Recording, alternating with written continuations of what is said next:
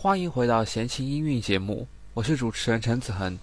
今天让我们一起走进作曲家拉赫玛尼诺夫的音乐世界。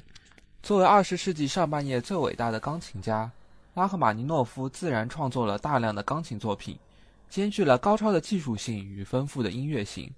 这些作品主要包括四首钢琴协奏曲、二十四首前奏曲、两首钢琴奏鸣曲以及一些变奏曲和小品等等。但他并不像肖邦那样几乎只写钢琴作品，他对交响乐的结构和配器同样得心应手。他写过三部交响曲、几首交响诗。以及他最后一部作品《交响舞曲》。除此以外，他在室内乐和声乐方面也有所涉及。拉赫玛尼诺夫的三部交响曲分别作于他创作生涯的早期、中期和晚期，是其三个时期重要的代表作品。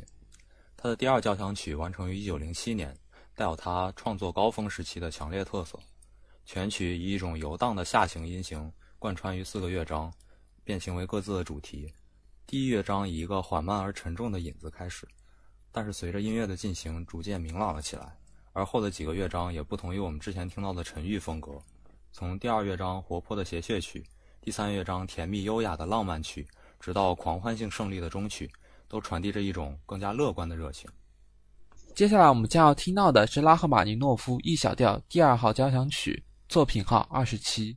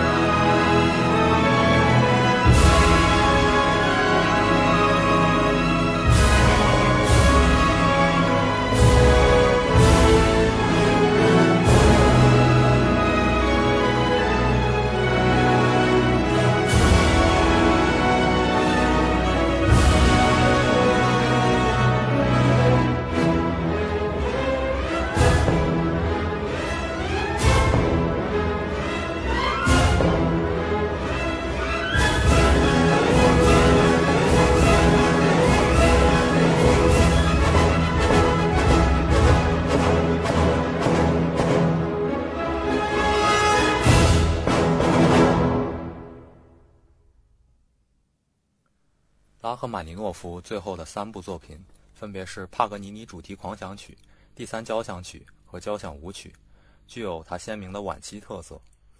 其中，帕格尼尼主题狂想曲作于1934年，是基于帕格尼尼的第二十四号随想曲写成的二十四段变奏曲。这个第二十四号随想曲，它的魔性旋律曾经吸引了许多作曲家用作作曲的蓝本，著名的有勃拉姆斯和李斯特等等。这首帕格尼尼主题狂想曲由钢琴和交响乐团演奏，可大致分为三个部分，也相当于一首钢琴协奏曲。其中的第十八变奏最为著名。很难想象帕格尼尼所奏的那一个调皮甚至怪诞的主题，可以被拉赫玛尼诺夫在这里倒置并且放慢而展开为一段如此动人美妙的旋律。可以看出，当时已入花甲之年的拉赫玛尼诺夫仍然保留着那份深厚的浪漫主义情怀。那么，王建博，你对大家聆听拉赫玛尼诺夫的作品又有什么其他的推荐吗？实际上，除了我们刚才听到的这些作品之外，我们之前提到过。拉赫玛尼诺夫也创作了大量的钢琴作品，最著名的包括第二号和第三号钢琴协奏曲，以及一些其他的独奏作品。呃，对钢琴感兴趣的同学也不妨聆听一下这些作品，来感受一下拉赫玛尼诺夫的力量。好的，如果对闲情音韵节目有任何的意见或者想法，也欢迎在我们的微信公众平台下方留言。那么今天的节目就到此结束了，那我们下期节目再见。